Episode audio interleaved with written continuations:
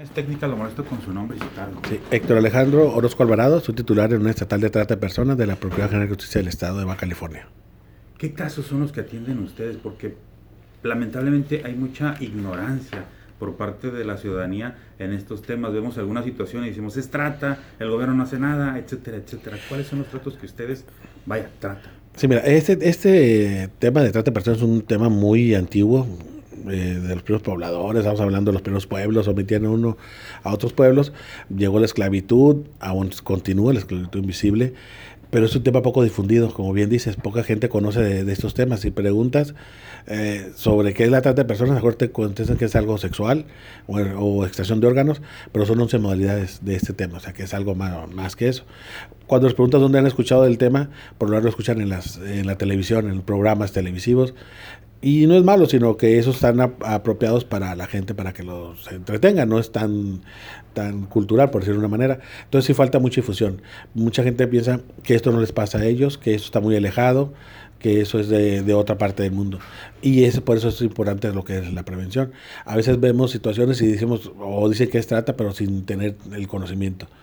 Pero en esa, esta unidad viene de 2011 que se formó en el 2000, en el año 2000 en la, en la, ciudad de Palermo, Italia, se reunieron varios países, entre ellos México con la ONU, y se hizo un tratado, el Tratado de Palermo que se llama, y en base a eso pues ya hubo una legislación. Otra nosotros nos, tenemos una legislación que es la, la ley general para combatir, prevenir y sancionar la trata de personas y la protección de las víctimas, el cual es a nivel nacional, es una ley general, y con esa es la que trabajamos para combatir este delito. Y de esa, de esa ley es lo que te hablo de las 11 modalidades, que en realidad pocas conocemos. De esas más, las más conocidas son la explotación laboral, explotación sexual, extracción de órganos y tal vez la mendicidad, que es pedir limosna. ¿Y las otras que no conocemos? Las otras que no conocemos son eh, experimentaciones biomédicas, eh, la eh, extracción de órganos, la esclavitud, la servidumbre, la, eh, cuando, ay, se me fue el nombre, cuando un niño que lo adopta, adopciones ilegales también, y creo que son, son, las, son las once Las más comunes que Las más comunes son la sexual, laboral, eh, expresión eh, por mendicidad también. Son las más conocidas y las más utilizadas. La más visibilizada, pero es la sexual, la que más tenemos aquí en el estado. ¿Qué porcentaje o cuántas denuncias reciben, no sé, al mes, al año? Mm, es muy variable. Este delito, por lo bien dices, poca gente la conoce, poca gente sabe dónde denunciar o cómo denunciar. O cuando eres víctima, muchas no saben ni que son víctimas. Y más allá de eso, como son sacadas de sus redes de apoyo, no saben si pueden denunciar, no saben si alguien está eh, coludido con los tratantes, porque lo que les dicen, eh, les falta más, más información. Por, por lo mismo, nosotros hacemos mucho...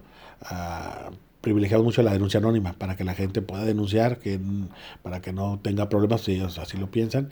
De hecho, vamos a control sanitario con las, con las trabajadoras sexuales a darles pláticas de lo que es la trata de personas, porque a Jorge no son víctimas, pero van a estar en lugares y pueden detectar. Y ha habido denuncias de parte de ellos.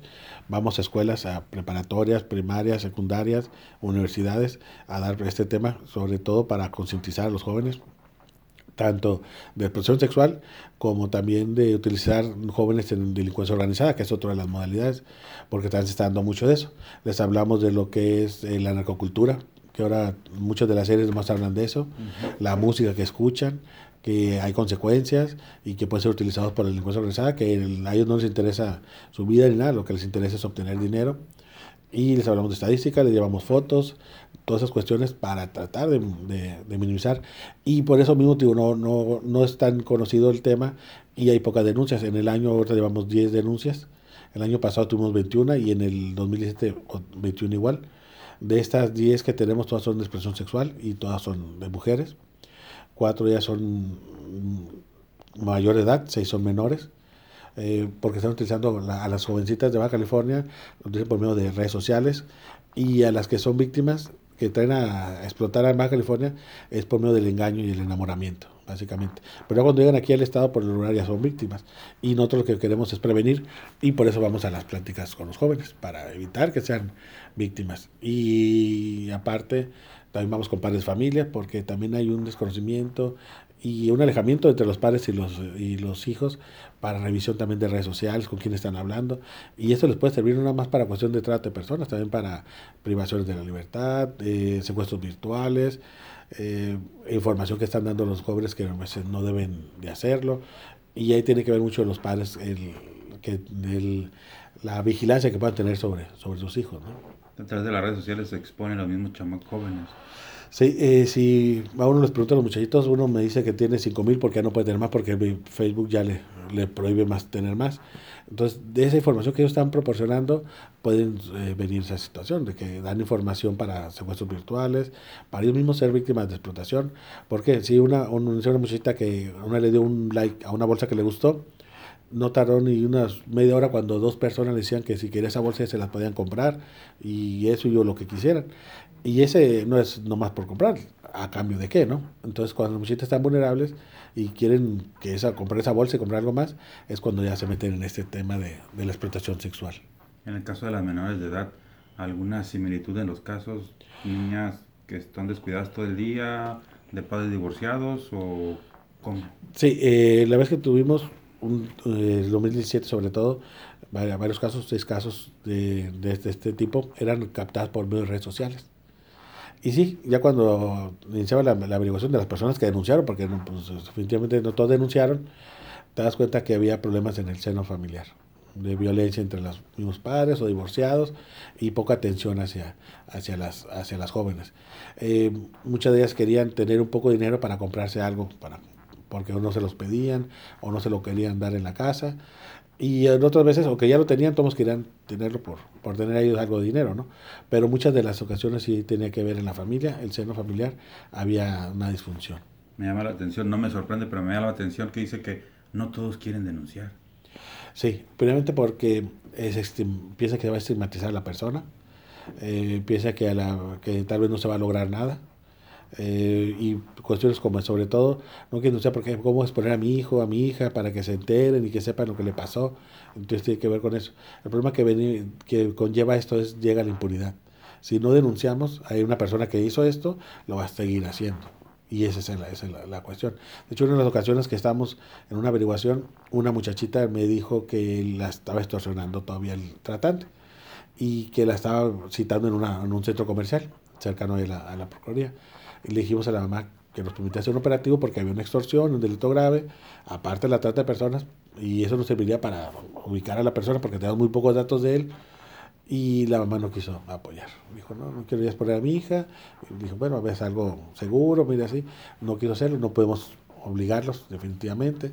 También si ya no quieren denunciar, pues ya no podemos obligar a, a que continúen con la, con la averiguación por ser víctimas, ¿no? Y eso es, un, eso es lo que a veces nos, nos detiene en las averiguaciones, que la gente ya no quiere continuar, ya hasta ahí quiere llegar o ya no quiere dar más información. ¿Y se han dado casos, por lo menos que tenga conocimiento usted, de que se repita el delito? O sea, la familia no quiso denunciar y al paso del tiempo vuelve a ser víctima la persona. Con medio de familia sí, como en ese caso no, pero sí personas que vienen siendo víctimas a ser explotadas aquí, como somos una ciudad de destino esas son rescatadas y son, apoyadas. Una de sus muchachas eran de, de Pachuca Hidalgo. Se les apoyó para que se regresara a su tierra. No tardó seis meses en regresar nuevamente, pero porque decía que le pagaba muy poco. O sea, tenía un niño y le pagaban 600 a la semana. La muchachita era de 19 años, pocos estudios, no, tiene una profesión. Y dice que acá con, en el bar en el que se encontraba, si tiene sostener relaciones sexuales por media hora, le daban 60 dólares. Entonces, por eso dice, pues mi hijo no, no puedo mantenerlo allá, entonces mejor me regreso a esto.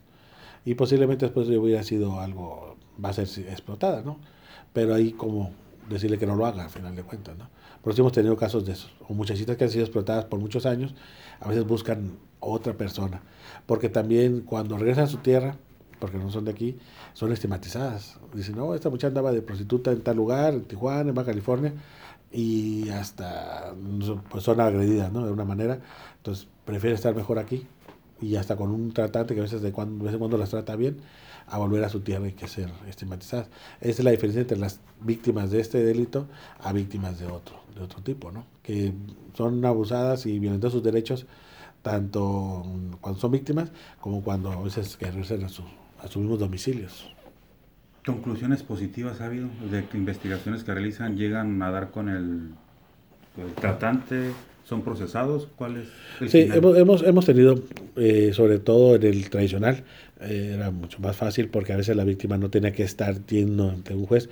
Cuando una víctima llega con nosotros y denuncia, le tenemos que explicar, decirles la verdad, lo que va a pasar, que si esto llega a un juez, pues ya puede ser que sea mejor no esté frente a frente, pero sí va a tener que volver a verlo.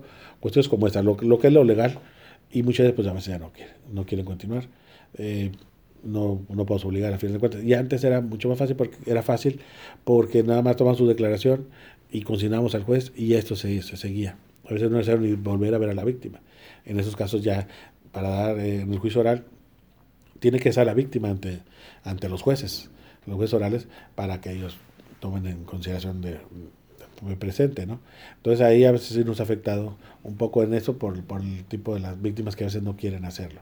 El tema es muy difícil, no es igual que el tema cuando estuve en robo de vehículos, que si tiene una persona con un carro robado, ya cuando menos puedes decir que él trae la posesión del carro, ya con eso es un delito, y a veces no demostrar que se lo robó, porque no sabemos cómo se robó, si se lo robó, pero con eso ya demuestras algo, igual la, la droga. En ese tema de trata de personas es más muy, muy difícil porque previamente la víctima no tiene, tiene pocos datos o a veces no quiere hablar en contra del, del tratante y a veces los datos que tienen las víctimas son mínimos, tienen el alias y no, no, las personas pues no, no van a hacer su identificación oficial, todo lo que hacen lo hacen clandestinamente, puede ser en el domicilio o en lugar apartado, o sea, no hay pocos testigos, es, un tema muy, muy difícil de, de integrar a diferencia de otros tipos de delitos, ¿no? De los 20 del 2000, del año pasado, ¿cuántos llegaron a buen término, a conclusión? No, eh, no recuerdo, pero fueron mínimos, ¿eh? Unos dos. No, son muy pocos los que se pueden llegar a, a judicializar. Porque en el caso de las muchachitas les preguntabas, ¿quién es la persona? No, pues se llama, eh, decían Genaro, creo que es Genaro. Ok, y el vehículo que traía, ¿qué, qué carro era? Pues un vehículo rojo.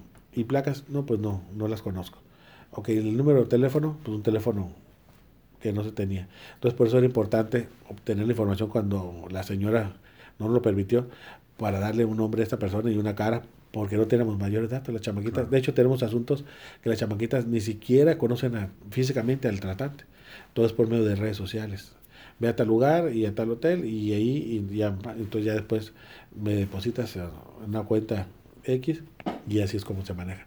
O sea, la persona ni siquiera tiene contacto con el, tratante. Entonces, es, es, muy difícil esos, esos temas. A diferencia, digo, como si alguien la lesiona, bueno, pues ya miras quién te lesionó, te amenazan, pues sabes quién te está amenazando, o quién se robó un carro, bueno, pues trae el carro robado. Pero en este tema es muy, muy difícil y por eso vamos mucho a la prevención, para que la gente no caiga en ese tipo de delitos y que no se deje engañar, sobre todo, ¿no? Que están al pendiente de sus hijos. Eso es lo importante y también vamos con los padres de familia, les preguntas de quiénes de ustedes revisan las redes sociales de sus hijos. Mm, yo creo que si hizo un 10%, 15%, se me hacen muchos. Del año pasado de los casos, ¿cuántos eran de este tipo? Trata pues, virtuales a través de redes sociales. Eh, sobre todo en el 2007 fueron más, pero en el año pasado ya fueron mínimos, unos 3 o 4 nada más. ¿Y este año? Este año hemos tenido dos, dos, dos. Sobre todo en Mexicali también tenemos eso. Gracias, Nick.